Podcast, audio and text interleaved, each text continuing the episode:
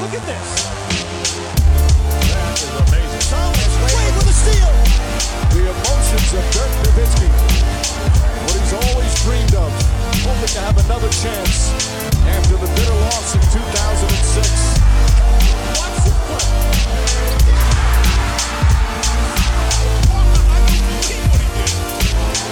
That is amazing. Hallo und willkommen zu Gutnext, dem deutschen Basketball-Podcast im Internet. Mein Name ist André Vogt und ich begrüße euch zur neuen Folge unseres kleinen, aber feinen Basketball-Hörspiels. Heute mit dem EM-Spezial.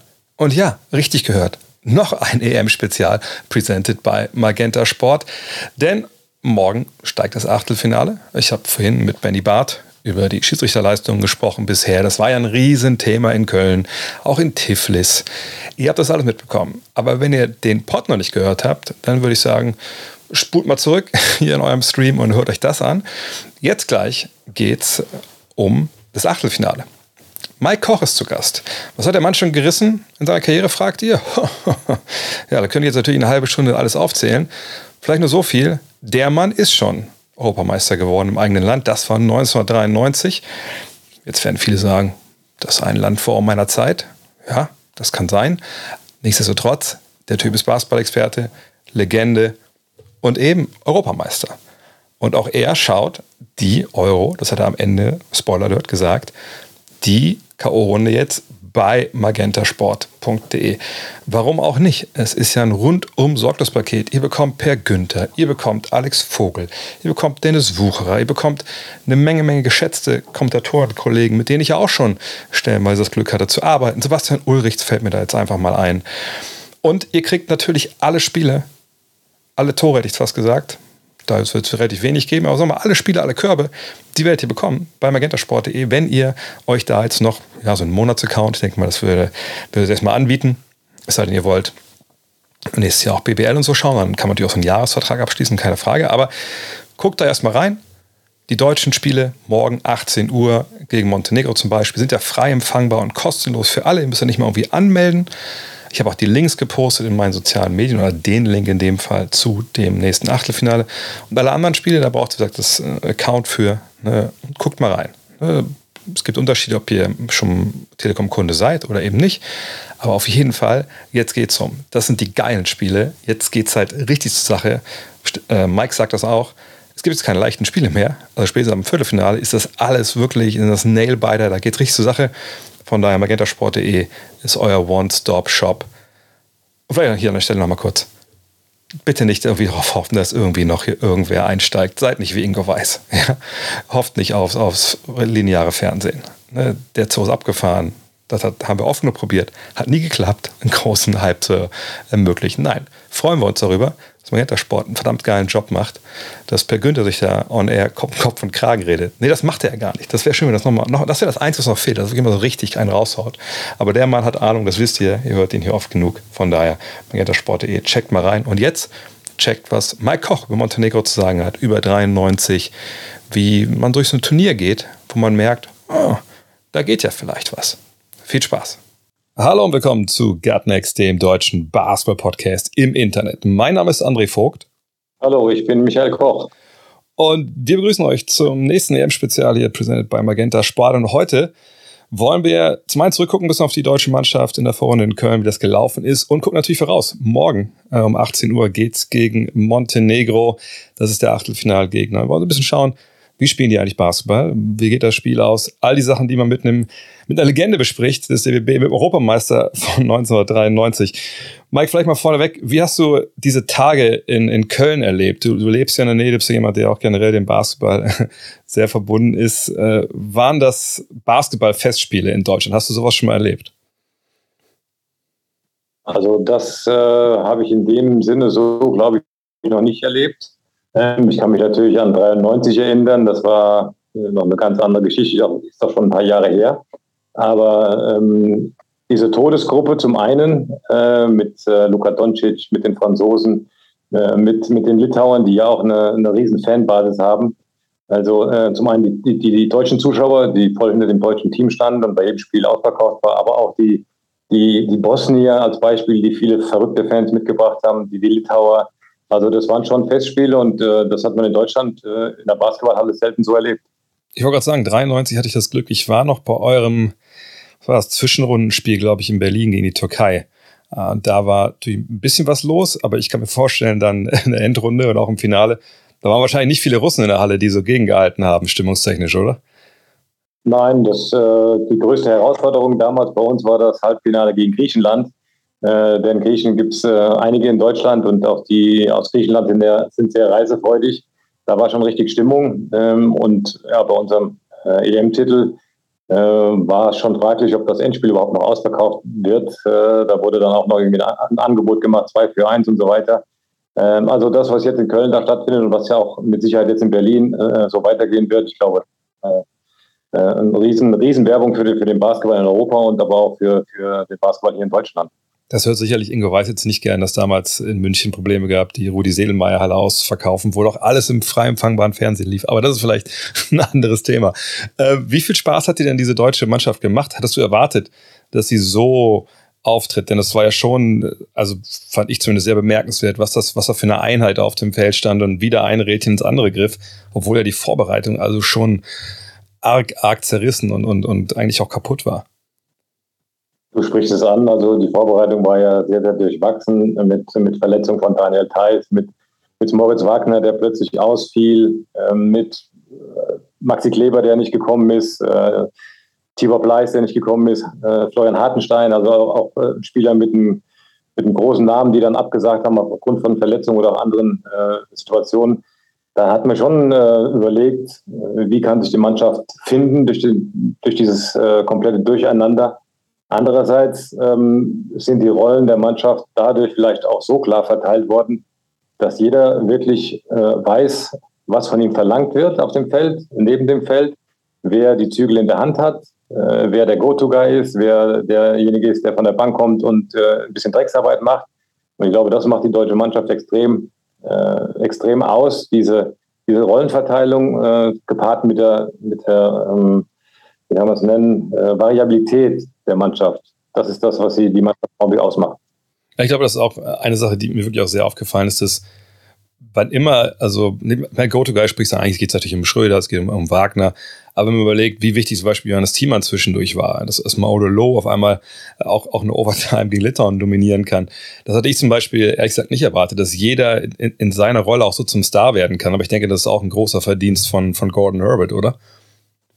Jeden Fall. Ähm, du hast es angesprochen, also Maudolo übernimmt dann ein Spiel äh, im Alleingang am Ende äh, und Dennis tritt in den Hintergrund. Äh, wenn man sieht, wie, wie Dennis Schröder ganz Feld verteidigt, aufnimmt, äh, Druck macht, also sich auch nicht zu schade ist, äh, in der Verteidigung zu arbeiten, wie in Nils Giffey, Giffey seine Rolle gefunden hat, ein Jonas Wohlfahrt-Pottermann, der von der Bank kommt. Äh, du weißt genau, der spielt fünf Minuten, manchmal zehn Minuten, der gibt aber alles der reißt sich den Hintern auf bis zum geht nicht mehr. Und, und solche Leute brauchst du halt auch. Und da gehört auch noch ein Holland und ein Senkfelder dazu, die vielleicht jetzt nur in einem Spiel große Einsatzzeiten bekommen haben, in den anderen Spielen äh, auf der Bank sind, anfeuern, die die äh, Spieler unterstützen. Und ich glaube, das äh, ist das, was so ein Team ausmacht und was ein Team auch weiterbringt. Talent haben viele Mannschaften dem Turnier, aber im Endeffekt werden die Mannschaften sich durchsetzen, die diese Rollenverteilung haben und die wissen, die wissen, dass sie aufeinander bauen können. Ja, ich glaube, das ist auch immer ganz wichtig, dass man, man kann ja in solchen Turnieren jetzt nicht erwarten, dass sie Basketball spielen, wie was ich in, in Euroleague Playoffs, wo man ein ganzes Jahr schon äh, quasi zwei Saisons gespielt hat und, und man kennt sich in- und auswendig. Und das kommt, glaube ich, viel darauf an, auf die Chemie und dass eben auch Leute mit ihren Rollen klarkommen und Leute, die wir auch gar nicht spielen, auch jetzt nicht irgendwie die Stunden mal hinter den Kulissen. War das auch eine Stärke von euch damals äh, 93? Denn ihr habt euch ja erstmal wirklich mal finden müssen während dieses Turniers, denn ihr habt, das wissen, glaube ich, viele gar nicht ihr habt ja drei Spiele verloren bevor es dann erst richtig losging in, in der K.O.-Runde. Ja, wir haben es ein bisschen anders gemacht als die deutsche Mannschaft äh, äh, jetzt. Wir haben am Anfang im ersten Spiel gegen Estland gleich mal eine deutliche Niederlage kassiert, die ja schon überraschend war. Also Estland war nun auch nicht der, der Top-Favorit. Ähm, haben uns dann von Spiel zu Spiel gesteigert, äh, die Rollenverteilung auch besser gefunden. Dann kam dieses entscheidende Spiel gegen die Slowenen, äh, das wir dann auch äh, mehr oder weniger sicher gewonnen haben, kam dann in die, in die Endrunde und äh, dann hat man gemerkt, dann plötzlich war die, die Rollenverteilung da und dann kein Nürnberger, der äh, den Ball in den Händen hatte am Ende des Spiels, der Chris, der dann immer die äh, wichtigen Körbe gemacht hat, das übernommen hat. Die anderen Spieler haben ihre Rollen gefunden. Ähm, wir hatten, glaube ich, äh, keinen Spieler, der mehr als 15 Punkte im ganzen Turnier, also im Schnitt im Turnier gemacht hat, sondern es war echt verteilt auf viele Schultern. Und daran haben wir dann gesehen, dass wir, uns, dass wir es nur als Team schaffen können. Äh, ich glaube, das ist auch äh, in dem Turnier wichtig, denn äh, auch Mannschaften wie ähm, Griechenland, wie Slowenien, die oder die Serben, die einen NBA-Superstar oder MVP oder bald MVP haben, auch die sieht man, äh, schaffen es nur im, im Verbund, auch wenn ein Spieler in manchen Spielen heraussticht. Ist es, also der Angesprochen, ist ja eigentlich ganz anders. Die heutige Nationalmannschaft geht natürlich mit, mit breiter Brust nach Berlin. Ihr musstet euch da so, so ein bisschen reinfighten würdest du dir zutrauen zu sagen, was ein größerer Vorteil ist? Weil auf der anderen Seite mit den Erwartungen, die man jetzt vielleicht auch hat an die Mannschaft, steigt natürlich auch der Druck vor, vor diesem Achtelfinale. Und ihr seid damals ja, äh, ich will nicht sagen, ohne Druck in die K.O.-Runde gegangen, aber ich denke mal, da hat keiner gedacht, ach guck mal, ne, die, die laufen da jetzt durch. Was ich damals auch überrascht war, jede Runde, die ihr weiter äh, überstanden habt. Ja, das ist so ein zweischneidiges Schwert, kann man das, äh, so kann man es nennen der Hype, der jetzt äh, um die deutsche Nationalmannschaft gemacht wird, ist enorm. Also der Druck ist schon da nach den Spielen, die sie abgeliefert haben. Äh, gegen Frankreich, gegen Litauen, äh, gegen Bosnien wird der Druck natürlich immer größer und alle erwarten jetzt natürlich, ich sag mal, äh, einen Spaziergang gegen Mazedonien. Ähm, äh, nee, Montenegro ist es ja. Montenegro, sorry. Montenegro, ja, Montenegro, ähm, die können auch Basketball spielen. Also die, die Mannschaften, die jetzt äh, unter den letzten 16 sind, da ist nicht, nicht mehr viel Fallobst dabei. Ähm, das sind natürlich stärkere Mannschaften dabei. Äh, aber mit diesem Druck muss man jetzt natürlich auch umgehen können. Und da ist auch viel äh, Arbeit vom Trainer gefragt, denn es geht nach Berlin, die Halle wird wieder voll sein, die Stimmung wird super sein. Äh, aber der Druck ist natürlich auch da und damit muss man, muss man umgehen können. Ich glaube, wir haben genug Spieler, die, die genug, genügend Erfahrung haben, um das auch äh, anzunehmen äh, und den Ball hin und her zu spielen zwischen Publikum und Mannschaft. Und wenn das funktioniert, dann kann das natürlich auch äh, wie bei uns in, in München damals äh, zu so einem Schneeballeffekt wird. Du hast eben schon, schon Gordon Herbert nochmal angesprochen. Es ist ja jemand, den, der in der Bundesliga äh, ewige Zeiten gearbeitet hat in, in Frankfurt. Äh, hast du das auch schon irgendwie gecoacht, oder? Aber das falsch ja, in der Zeit, wo ich Bonn-Trainer war, haben wir uns äh, oft ge gekreuzt, nicht die Seben gekreuzt. Oft hat man ja ein gutes Gefühl so für so Coaches, die man schon ein paar Mal gesehen hat, wie die spielen lassen etc. Wie würdest du äh, die Handschrift von, von Gordon Herbert, was er so taktisch möchte, im Angriff und der Verteidigung beschreiben? Sein Steckenpferd ähm, war schon immer die Verteidigung. Äh, das war in Frankfurt schon so. Also die Frankfurter Mannschaften waren jetzt nicht bekannt dafür, dass sie die gegnerische Mannschaft aus der Halle geschossen haben, sondern äh, wir haben aus einer sehr, sehr stabilen, strukturierten Verteidigung heraus eher auch ein langsam, langsam, langsamer, sorry, langsamer Basketball gespielt. Hm. Ähm, er hat das ein bisschen angepasst jetzt, denn äh, er hat eine Mannschaft, die äh, durchaus schnell spielen kann und will. Maudo, Dennis Schröder, äh, Franz Wagner, auch unsere Großen können laufen. Ähm, aber sein Hauptaugenmerk liegt auf, liegt auf der Verteidigung und ich glaube, das hat man auch gesehen in den Spielen, gerade auch gegen Frankreich, dass die Mannschaft da variabel ist, äh, dass sie da äh, verschiedene Pick-and-Roll-Verteidigungen spielen kann, switchen können das ist alles, hat alles Hand und Fuß in der Verteidigung und offensiv äh, im modernen Basketball. Ja, da hast du natürlich gewisse Strukturen, aber du musst beherrschen, äh, Pick and Roll zu spielen im Angriff und du musst natürlich auch im, im 1 gegen 1 Spieler haben, die Aufgaben lösen können, wenn mal das System jetzt nicht so äh, funktioniert. Und auch das haben wir, die individuelle Klasse im, im, Angriff ist vorhanden. Ich habe mich ertappt, stellenweise, weil du schon den Speed angesprochen hast, ähm, den wir da haben in dem Kader dass ich dachte manchmal, ah, so ein bisschen schneller würde ich es mir doch nochmal wünschen. Also zum Beispiel gerade gegen Slowenien, die natürlich dann bestimmt so mit den, den Dragic Brothers na, nicht unbedingt die, die, die richtig spritzigsten Jungs noch haben, weil sie auch ein bisschen älter sind.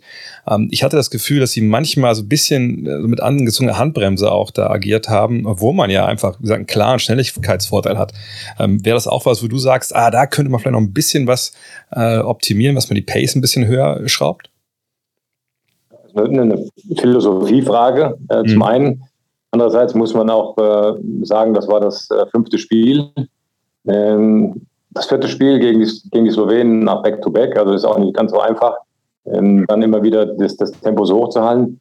So hochzuhalten. Ähm, Fehlerminimierung ist auch eine ganz wichtige Sache bei, bei Gordon Herbert. Also er ist niemand, der jetzt extrem hohes Risiko eingeht und sagt, äh, wir spielen jetzt äh, Fast Break nach Fast Break und verlieren die Bälle oder machen schlechte Entscheidungen. Ich glaube, das ist auch nicht äh, sehr, sehr praktikabel für die Mannschaft, äh, denn du musst äh, auf dem europäischen Level versuchen, so wenig äh, Ballverluste wie, wie möglich zu generieren. Du musst ein, ein sicheres Spiel haben und du musst im Angriff auch einen, passablen Wurf bekommen. Äh, und darunter leidet natürlich auch ein bisschen, bisschen das Tempo. Ähm, ich glaube schon, dass die Mannschaft an sich von der, von der, von der Veranlagung her einen schnelleren Basketball spielen könnte.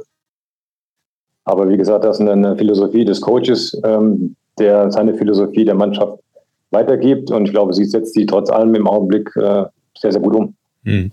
Gleichzeitig war das dieses Spiel gegen Slowenien so der eine Ausreißer, sag ich mal, wo man so dachte, ah, okay, jetzt, jetzt stockt es halt sehr. Also für meine Begriffe, ne, Slowenien war ja extrem aggressiv in der Verteidigung, ganz anders, als das noch in München äh, zwei Wochen vorher der Fall war. Ähm, wie hast du das gesehen? Ähm, ist Deutschland da im Endeffekt dann noch, noch gut mit umgegangen, gerade in der zweiten Halbzeit? Oder war das so ein Spiel, wo Gordon Herbert sicherlich sagen musste im Nachhinein, okay, also da müssen wir noch mal ran, da müssen wir ein paar, äh, die Jungs ein paar Sachen an die Hand geben, wie sie halt solch starken Druck, also gerade natürlich am Ball, besser aus dem Weg gehen, damit unsere Offense nicht, nicht so zum Erliegen kommt, wie das stellenweise der Fall war gegen Slowenien. Teilweise ja. Andererseits ähm, hat man das Spiel im Angriff oder in der Verteidigung verloren. Das ist dann das große, große Fragezeichen. Ähm, Luka Doncic äh, hat ein super Spiel gemacht und ich habe das Spiel noch so ein bisschen im, im, im, Hinterkopf. Die deutsche Mannschaft hat dann angefangen, ich weiß nicht genau, die Zeit drei, vier Minuten vor Schluss an, angefangen, ihn zu doppeln und den Ball aus seinen Händen zu nehmen. Vielleicht war das äh, eine Sache, die man ein bisschen früher hätte tätigen müssen, um einfach den, den Rhythmus ein bisschen zu brechen. Ähm, aber wie gesagt, das sind Sachen, die man von außen sieht. Ähm, während dem Spiel ist das eine ganz andere Geschichte. Es gibt ja diese äh, Situation, wenn man gegen Superstars spielt, äh, lässt man den Superstar 50 machen und es macht niemand anders Punkte.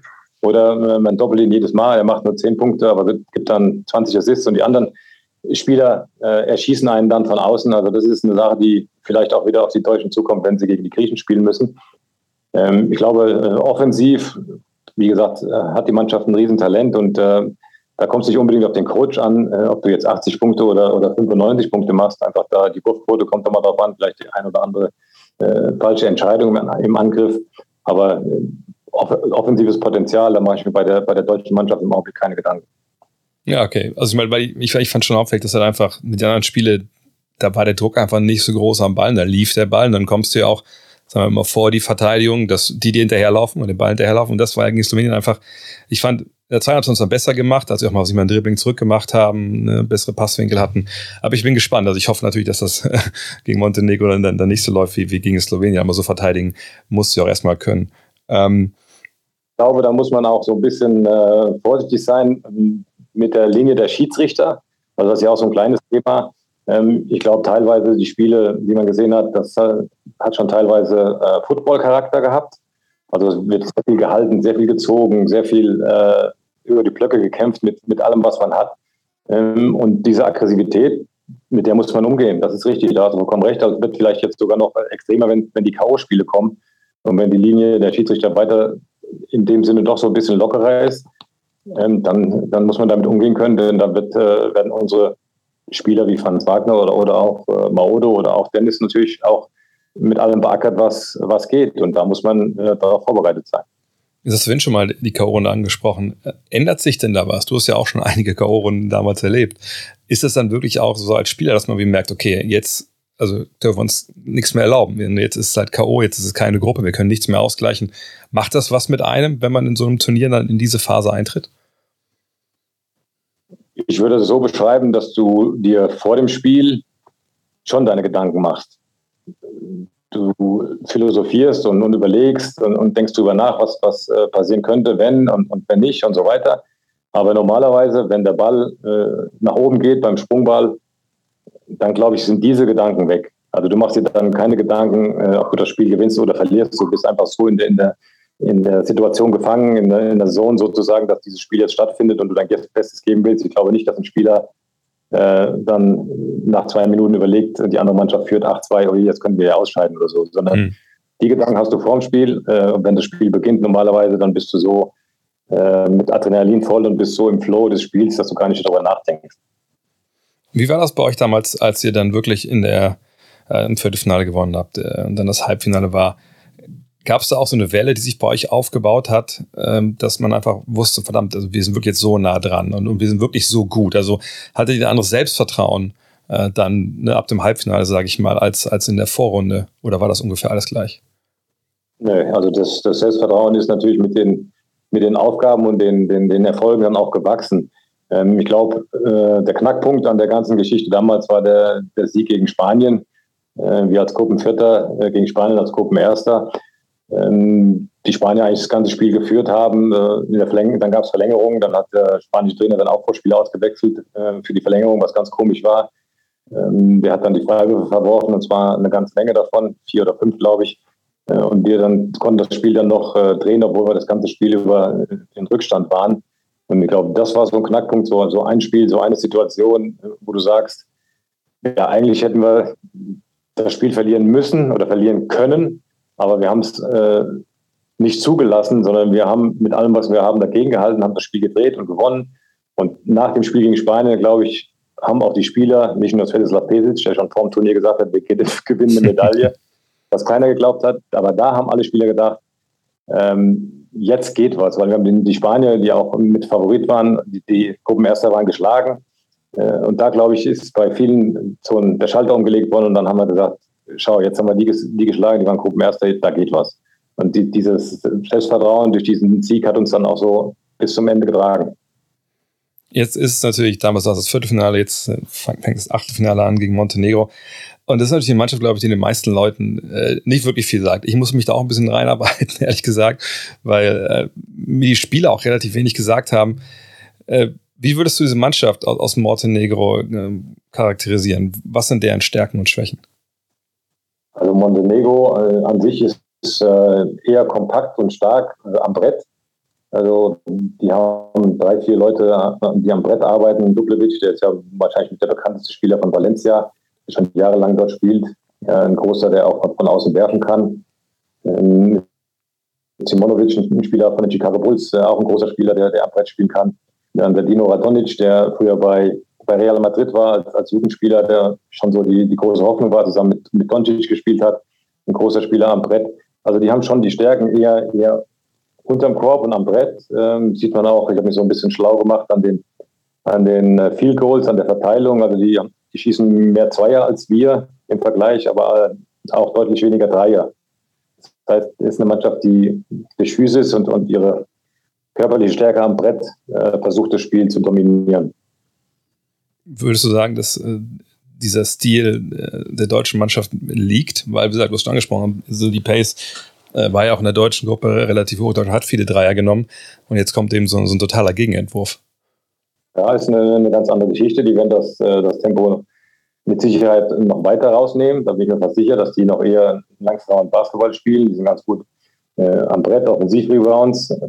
Von daher ähm, kommt auf die deutsche Mannschaft ein bisschen, äh, ja, ein bisschen eine andere äh, Strategie zu. Das heißt, man muss auf den großen Positionen stabil sein. Slowenien, sage ich mal so, Slowenien spielte ohne richtigen Center.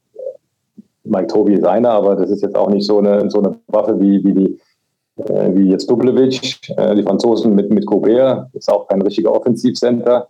Äh, vielleicht ein bisschen zu vergleichen mit, mit Bosnien, mit äh, Josef Nurkic, der da am Brett arbeitet. Die hatten auch noch ein, zwei Spieler von denen, die da stark am Brett waren. Ähm, die Hauptaufgabe jetzt wird mehr auf unsere, auf unsere großen Spieler äh, die wird eher ankommen, wie sie sich äh, verhalten können, aus Foul Trouble rausbleiben.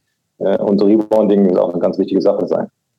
Ja, Dublevic ist jetzt auch keiner, ist ja kein, kein 2 Meter 11 Mann, äh, wo er 2,5, 2,6, glaube ich, aber halt ein ziemlich, äh, ziemlich, ziemlich massiger Typ. Ähm, ja. Außerdem würde ich sagen, dass Montenegro wahrscheinlich so ein bisschen so diese Dreierpotenz fehlt, weil normal würde man denken, wenn du einen Big Man hast, der unter dem Korb ein bisschen für Alarm sorgt, dann, dann klar, doppelt selber. Dann gibt es natürlich Schützen draußen, aber von denen haben die, glaube ich, gar nicht so viele, oder? Nee, da, da gebe ich dir recht. Das ist nicht so ihre, ihre große Stärke. Wie gesagt, äh, sie schießen 25 Dreier pro Spiel drauf, was jetzt gegenüber uns äh, fast neun weniger sind. Und die Quote ist aber auch nicht besonders gut, liegt bei äh, grob 31 Prozent. Die haben ein, zwei Spieler, äh, Michailovic, der auch mal in Deutschland gespielt hat, äh, ist jemand, der 36 ähm, Prozent wirft, der also eine ganz gute Quote hat. Und äh, der beste Dreierwerfer ist Dublevic, also ein, ein großer Spieler von der Prozentzahl her. Das heißt, ähm, das wäre eine taktische Maßnahme zu sagen, äh, man doppelt den Post, äh, versucht den Ball aus den Händen zu nehmen äh, und riskiert so ein bisschen die schlechte Dreierquote auszunutzen. Kann funktionieren, gibt halt auch Spiele, wo der, wo der Dreier dann fällt, aber ich denke, dass das schon eine, eine Maßnahme ist, eher am Brett stabil zu stehen und auch mal den einen oder anderen Wurf von außen mehr zuzulassen. Ja, zumal Montenegro auch eine relativ äh, kurze Rotation zu spielen scheint. Ich habe mir auch die Zahlen mal rausgesucht. Nur acht Leute, die im Endeffekt da jetzt über ja, sieben Minuten spielen. Also sprich, ich glaube, die gehen sehr, sehr, sehr ungern in die Bank. Und wenn ich es richtig gesehen habe, spielen sie auch eigentlich relativ traditionell damit mit zwei großen, auch wenn natürlich Dubljevic werfen kann. Aber ich würde mir eigentlich da bei unserer Big Man-Riege, so dezimiert die natürlich war vor, äh, vor Turnierbeginn, eigentlich keine Sorgen machen. Ich glaube eher, dass das Problem auf Montenegros Seite äh, ist, wenn man mit Thiemann, mit Vogtmann spielt, unsere Langen eigentlich auch an die Dreierlinie zu verfolgen. Ja, das ist die Vari Variabilität, die ich schon angesprochen habe bei unserem Team. Wir haben jetzt äh, außer Bobo äh, alle anderen drei Großen, die Minuten spielen, äh, Daniel Theiss, Johannes Thiemann und, und Johannes Buckmann, Spieler, die eigentlich vier und fünf spielen können, aber zum anderen auch das Floor, den Floor stretchen können. Das heißt, die können alle Dreier schießen. Ähm, und da kommen wir zu dem Punkt, was äh, du vorhin auch angesprochen, angesprochen hast. Ich glaube, zum ersten musst du das, äh, das Tempo steigern oder, oder hochhalten gegen Montenegro. Äh, und du musst deine Großen einsetzen mit ja, Pick and Pop oder die, die, das Feld weit machen, dass unsere Guards attackieren können und unsere Großen auch von außen gefährlich sind. Dann wird es für, für Montenegro schwer.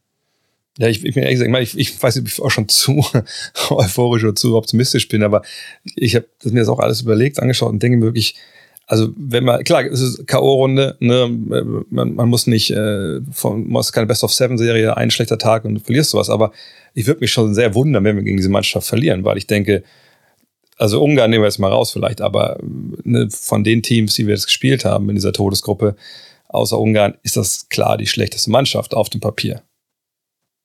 Ja, äh, also wir können jetzt uns nicht äh, heraus, rausreden und sagen, äh, wir gehen da nicht als Favorit in das Spiel. Nicht nach der, nach der äh, Art und Weise, wie wir die Vorrundengruppe so souverän überstanden haben.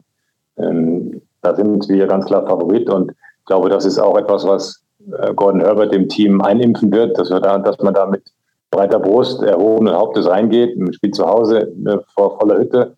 Ähm, da gibt es kein, äh, kein Zweifeln, da darf man gar nicht dran zweifeln, sondern wir sind Favorit und so muss man das Spiel auch angehen, von der ersten Minute bis zur letzten. Und dann glaube ich schon auch, dass wir das Spiel auch dann äh, frühzeitig den Griff bekommen können und äh, hoffentlich auch frühzeitig so dominieren können, dass es halt auch eine, eine sichere Sache wird. Denn ich glaube, der einzigste Knackpunkt an der Geschichte kann sein, wenn das Spiel lange, lange offen ist bis zum Ende hin, weil dann äh, kommt natürlich der Faktor wieder rein, der Druck, der, der auf der Mannschaft lastet. Und deswegen äh, den Sack früh genug zumachen, sodass man äh, in die Endphase mit einem 10-Punkte-Vorsprung geht und dann ist die, die Sache auch durch. Ja, das wäre natürlich, natürlich, zu wünschen. Hast du denn, das ist mein Problem bei, bei diesen Fieberturnieren, ne? also gerade wenn, ich jetzt ne, natürlich in meiner Vorrundgruppe dabei war, die ganze Zeit, man kümmert sich um die deutsche Mannschaft, man kümmert sich um die Gruppe, die man vorzieht. Und ich habe ehrlich gesagt noch gar nichts großartig rechts und links gesehen, so ein bisschen von Montenegro jetzt fühlst du oder denkst du, dass du, du hast ja bis ein bisschen mehr Zeit gehabt, Spiele jetzt anzugucken, hast du einen guten Überblick über die anderen Gruppen, über die anderen Teams? Also, ich meine, klar, Serbien und Griechenland waren vorher auch die großen Favoriten, die sind jetzt da äh, auch durchmarschiert. Äh, hat dich irgendwas anderes überrascht oder, oder denkst du auch, ja, irgendwie so ein bisschen ist das auch noch eine Blackbox, wie die anderen Teams so drauf sind, drauf sind derzeit? Ich glaube, ich habe viel gesehen von den Spielen, auch, auch andere Gruppen. Ähm, kommen wir mal zur, zur größten Enttäuschung. Ich glaube, meiner Meinung nach die größte Enttäuschung ist Israel, hm. äh, die mit acht Jahren NBA-Spieler haben, die mit Guy Macklin NBA, der mal in der NBA war, hatten, die äh, Euroleague-Spieler haben, die, äh, äh die zwei Alba-Spieler haben, Zusmann und Blatt. Ähm, und die Gruppe war jetzt nicht die, die so eine Todesgruppe. Also das war für mich die Enttäuschung. Ich glaube, habe gedacht, dass die äh, durchaus eine bessere Rolle spielen könnten haben sie nicht geschafft. Also von daher ist das eher so ein bisschen mh, hm, die Enttäuschung der ganzen, der ganzen EM so, soweit für mich. Ähm, andere Mannschaften, ja, die, die Tschechen äh, sind weitergekommen in, in, in ihrem eigenen äh, Land. Das, äh, das macht es natürlich wieder auch ein bisschen einfacher. Aber äh, die Top-Favoriten bleiben die gleichen und die waren schon vor der, vor der äh, EM. Das war Frankreich, die bleiben es immer noch. Ähm, ich glaube, die kann man nicht abschreiben, weil sie jetzt mal äh, einen schlechten Start hatten. Die haben einfach ein Roster, das ist sehr, sehr stark. Die Serben, Slowenien, selbst Litauen, die bei uns in der Gruppe waren, sind stark besetzt, können guten Basketball spielen. Ich glaube, jetzt in der, in der Runde der letzten 16 äh, wird es noch für die eine oder andere Mannschaft ein einfaches Spiel geben. Ab den letzten acht äh, sehe ich das Ganze schon, schon recht offen. Also da kann dann wirklich fast jeder jeden schlagen. Äh, und dann muss man wirklich auf der Hut sein, äh, wie man dann genau diese Spiele angeht, weil dann muss, äh, muss alles sitzen. Ja, also ich, bei Litauen gebe ich ja vollkommen recht. Also ich äh, jetzt gegen Spanien, das ist ja dann vielleicht sogar das beste Spiel, was wir jetzt im Achtelfinale sehen. Äh, also ich, ich würde nicht mal sagen, dass Spanien der großartig favorisiert ist, weil ähm, sagt die Gruppe da in Tiflis war jetzt vielleicht auch nicht die schlechteste, aber auch sicherlich weit von dem entfernt, was wir in Köln gesehen haben. Und Litauen hat mich einfach auch trotz dieser Niederlagen, die sie eingefahren haben, einfach total überzeugt. Gut, spielen die mit ihren beiden Langen nicht den besten Basketball, sondern eigentlich immer, wenn einer von beiden draufsteht, ja. Aber für mich, also wenn du mir jetzt sagen würdest, Litauen gewinnt im Endeffekt noch eine Medaille, das wäre jetzt nicht so gut, weil dann hätten sie gegen Deutschland vielleicht, äh, vielleicht im Halbfinale gewonnen, aber dann würde ich sagen, ja, kann ich mir durchaus vorstellen, weil diese Gruppe in, in Köln einfach so gut war und, und Litauen einfach auch sich so gut präsentiert hat. Ja, also bin ich voll, vollkommen dabei. Ähm, die spielen ein bisschen einen anderen Basketball aufgrund ihrer zwei, zwei NBA-Spieler. Aber auch das hat in den letzten Spielen schon ein, ein bisschen besser funktioniert. Und äh, Sabonis ist All-Star, also das in der NBA All-Star zu sein, dafür musst du schon Basketball spielen können, äh, weil Schulner ist immer gut für, für 20, 20 Punkte und, und 10 Rebounds. Äh, und wenn die zwei unterm Korb dominant auftreten können, dann wissen wir genau, was in Litauen passiert. Dann äh, sind draußen die Werfer. Und wenn die heiß laufen, dann ist das eine Mannschaft, die nicht sehr angenehm zu spielen ist. Äh, und da bin ich vollkommen bei dir. Also die Gruppe, die in, in Köln gespielt hat, war mit Abstand die stärkste von allen Gruppen. Äh, denn selbst Bosnien äh, hat eine gewisse Qualität, auch wenn das vielleicht nur eine drei oder vier Mann äh, ist und alle anderen haben aber ihre Rolle und die, die beißen und die kämpfen. Ähm, eindeutig die beste, die beste Gruppe gewesen und auch die stärkste Gruppe. Ja, das auf jeden Fall. Und ich, ich denke auch, bei Litauen weiß man auch, Köln ist ja noch ein bisschen weiter weg als Berlin von, äh, von, von Kaunas und wo sie alle herkommen. Von daher, die, die werden auch da sein. Ich meine, das Spiel ist Samstagabend also morgen Abend, da wird natürlich auch, auch die Halle wieder voll Litau sein, wenn sie Karten gekriegt haben. Also die werden auch sicherlich einen gewissen Heimvorteil haben. Aber wenn jetzt abschließend noch ein Power-Ranking machen müsstest, die, die Top vier Mannschaften, von denen du denkst, also das sind die stärksten. Und ich weiß nicht, ob es alles mit den Bäumen jetzt hinkommt, aber das sind die vier Teams, wo du sagen würdest, also die erwarte ich im Halbfinale. Äh, Nummer eins, Griechenland. Ich glaube, ähm, die haben den besten Spieler der Welt im Augenblick mit Antetokounmpo. Der ist kaum zu stoppen. Ähm, Im Passbreak ähm, bringt er den Ball selber. Ähm, sein Wurf von außen, okay, das ist noch nicht so da, aber auch die, die, die anderen Spieler, die sie dazu haben, äh, die können verteidigen, die haben Erfahrungen da in der Mannschaft. Also ich schätze Griechenland äh, ziemlich stark ein. Äh, Serbien äh, sehe ich durchaus auch in den letzten vier. Und einfach die, die Qualität, die diese Mannschaft hat. Das ist mit Micic als Aufbauspieler und äh, Jokic und dem Korb und auch die anderen Spieler, äh, Lucic und so weiter und so weiter, brauche ich alle aufzuzählen. Ähm, sehe ich auch da dabei.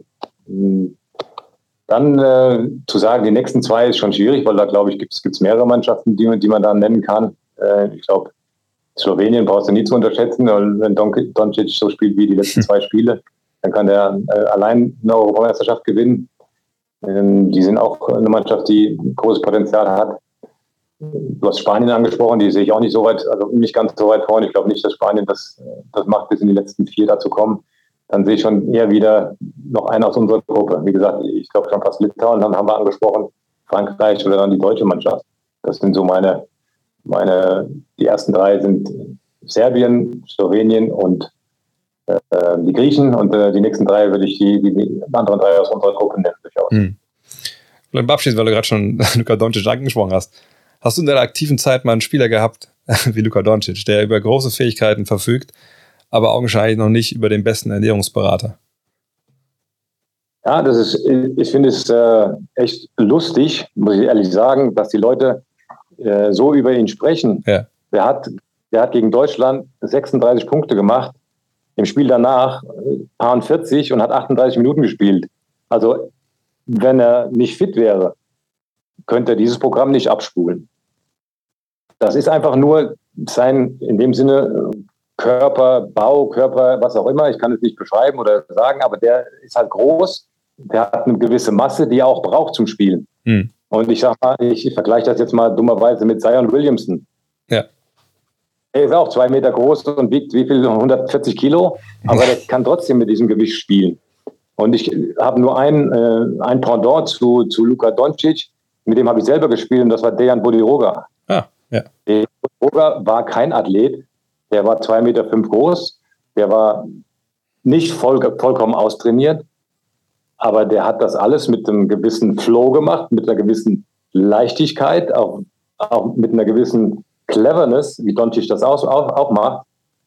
Äh, und meiner Meinung nach ist er, ist er fit genug, um äh, bei dieser Europameisterschaft zu dominieren. Das hat er in den zwei Spielen gezeigt. Ich, ich, ich stand äh, nach dem, vor dem zweiten Spiel, also gegen Frankreich, wahrscheinlich mit, mit Per Günther in der Kölner Arena, was können wir unterhalten. Dann waren wir uns beide eigentlich unisono einig. Mal gucken, ob der, der Doncic heute gegen Frankreich noch genug im Tank hat weil er eben ja. da die ganze Zeit gegangen war gegen Deutschland. Naja, und dann hat er uns gezeigt, ja, das, das geht ganz gut. Mensch, nächstes Mal müssen wir einfach mal, äh, nehmen wir uns mal richtig Zeit und dann reden wir über Bodiroga, einer meiner Lieblingsspieler 2002. Das ist ja Zucker, was der da gemacht hat damals in Indianapolis. Da war ich auch live dabei. Und dann reden wir mal über die alten Zeiten. Dann nehmen wir uns mal ein Bierchen mit und dann setzen wir uns mal zusammen hin. Mike, vielen, vielen Dank heute für deine Zeit und wünsche dir noch viel Spaß. Bist du auch in Berlin dabei oder, oder machst du nicht den Weg hoch? Ich bin vom Fernseher und schaue mal alles an. Also wie gesagt, dann äh, alle Spiele durchweg jetzt Achtelfinale, Halbfinale, Finale. Ähm, höchstwahrscheinlich bin ich nicht vor Ort. Ja, jetzt mit Magenta Sport hat man ja auch das rundum sorglos Paket. Und jetzt muss man wirklich oh. auf alle Spiele schauen. Da darf man nichts zu verpassen. Bis hierhin vielen, vielen Dank. Und dann sprechen wir uns ganz bald wieder. Sehr gerne, sehr gerne. Danke dir.